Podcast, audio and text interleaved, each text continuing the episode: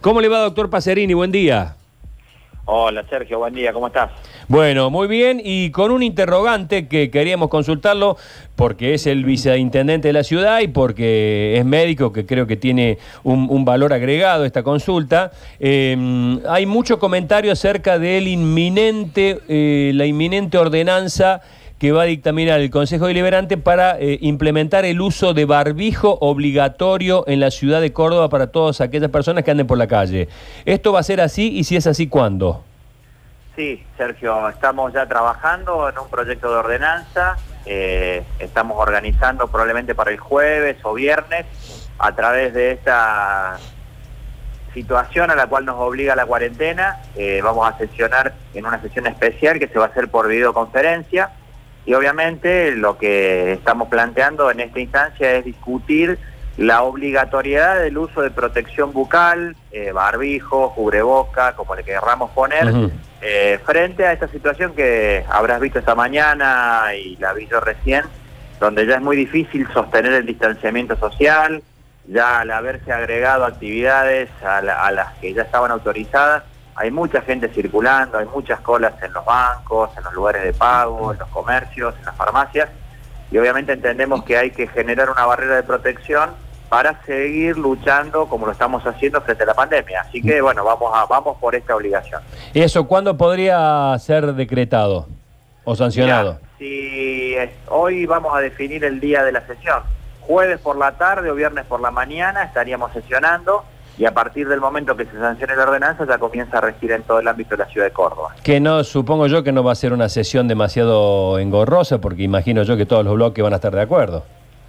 Prácticamente tenemos un consenso frente a esto, ya hay iniciativas de los distintos bloques que apuntan a esto, eh, ya hay ciudades que lo han implementado y en el Gran Córdoba, Sergio, ya localidades como La Calera, como Villa Allende, eh, Estación Juárez Selman ya vienen trabajando en este tipo de medidas. Nosotros lo que hemos hecho el domingo fue una reunión con todos los intendentes y representantes de estas localidades del Gran Córdoba para avanzar en una medida común, porque el transporte público, Sergio, tanto el urbano como el interurbano, atraviesa las ciudades del Gran Córdoba y Córdoba. Y obviamente tenemos que proteger no solo al que conduce, sino a la gente que se sube. Entonces, bueno, va a ser obligatorio el uso de esta protección en el transporte público, en los bancos, en los comercios habilitados y obviamente en los establecimientos de salud. Y una cosa que me parece importante, Sergio, hemos visto en las últimas semanas que en muchos lugares empezó a escasear el- eh, este tipo de disponibilidad este- de este tipo de artículos. Son insumos críticos, entonces vamos a dividir lo que es el barbijo quirúrgico, Sí. Que va solamente va a estar obligatorio para el equipo de salud y va a estar prohibida la compra masiva de este tipo de productos. El Colegio Farmacéutico nos ha hecho un gran aporte para organizar esto, va a establecer precios de referencia para los barbijos quirúrgicos y para los cubrebocas, y en ese sentido quien necesita un barbijo quirúrgico, ya sea porque es médico o porque es un paciente oncológico o trasplantado, no va a tener que pagar una locura por, por un bien crítico, Claro, sino que va a haber un precio de referencia que se va a respetar y se van a vender solo bajo receta. Bien. Claro. Doctor Pacerini, ¿cómo le va? Luchi Ibáñez le saluda. Eh, le hago una consulta. Cuando una persona no esté usando en el lugar indicado, ¿qué va a decir la ordenanza? ¿Se le va a cobrar una multa? Bueno, Lucho, es una pregunta muy importante porque es uno de los puntos que estamos analizando. La Ciudad Autónoma de Buenos Aires estableció ya una ley de este tipo con penalidades económicas, es decir, se establece un valor con unidades de multa. En mi opinión personal, y, y lo hago a título personal, no me parece en este momento importante que se persiga un fin económico o de tipo represivo.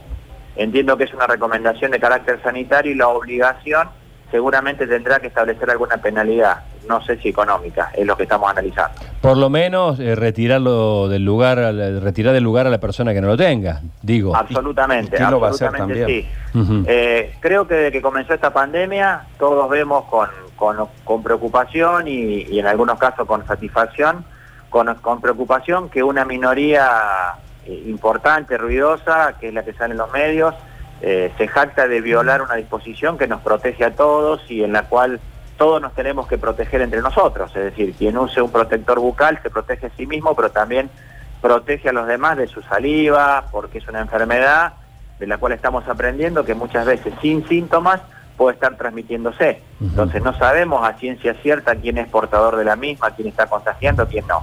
Esta medida nos parece importante para masificar un concepto de protección, reitero, porque hace ya una semana que estamos viendo que es muy difícil sostener el aislamiento y el distanciamiento social que nos recomiendan. Uno hoy lo ve en los bancos, eh, lo que nos pasó el otro viernes, que fue algo que nos alertó a todos, no tiene que volver a pasar y no podemos tener un vigilante, un inspector en cada lugar eh, controlando que la gente tenga un metro y medio de distancia. Entonces, nos parece que esto debería ser una norma obligatoria que va a tener sanciones. Si serán económicas o no, lo estamos definiendo en estas horas. ¿Y eso lo hacen en conjunto con la provincia, digo, el hacer cumplir, o va a haber personal de la municipalidad, doctor?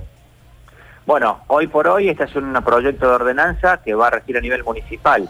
Pero ayer ya el Centro de Operaciones de Emergencia, el COE, que es el que coordina todas las acciones de salud y en general desde la provincia en materia de la pandemia, ya ha salido también públicamente a recomendar el uso de este dispositivo. ¿Puede ser a nivel provincial esta medida, dice usted? Digamos, ¿no? sería descabellado que seguramente ah. también haya una disposición provincial. Nosotros estamos avanzando dentro de nuestra competencia con un proyecto de ordenanza, pero no descarto que haya algo a nivel provincial también. Esta ordenanza saldría jueves o viernes de una actividad virtual que llevará adelante el Consejo Deliberante. Así es, nosotros vamos a hacer una sesión a través del sistema Zoom, que es lo que están utilizando, eh, digamos, los distintos lugares para hacer reuniones sin convocar a la gente en el mismo lugar, para respetar eh, las cuestiones de la cuarentena. Ya hemos hecho dos pruebas con éxito, hemos hecho dos reuniones de comisión de salud y desarrollo social con 10 personas sesionando simultáneamente, funcionó bien. El desafío va a ser la sesión con 31 concejales y el presidente conduciéndola, pero bueno, tenemos ya la tecnología, la hemos probado y, estoy convencido que va a funcionar muy bien. Perfecto. Bueno, eh, doctor Pacerini, gracias por este contacto. Que tenga buen día. Bueno, Sergio Luchi, muchas gracias por el contacto y aprovecho la oportunidad, como lo hago con todos los medios serios y con los programas serios, con gente seria como ustedes, para agradecerles eh, y felicitarlos porque dentro de los servicios esenciales está la comunicación. Y en este momento donde la gente necesita tener información buena, información seria, ustedes son proveedores de ese insumo y es muy importante porque por las redes sociales circula mucha porquería que malinforma, desinforma y lamentablemente conduce a mucha gente a tomar decisiones equivocadas. Así que bueno, yo celebro que ustedes puedan ayudar a informar oficialmente cosas que, les sirvan a la gente. Así que les agradezco. Un abrazo y buen día. Gracias, buenos días. Bueno, nos vamos al Minuto de Noticias. ¿Cómo anda, Curtino? Muy bien, ¿y usted cómo bien. ¿Cómo andan las gomas? Eh, bien, bien.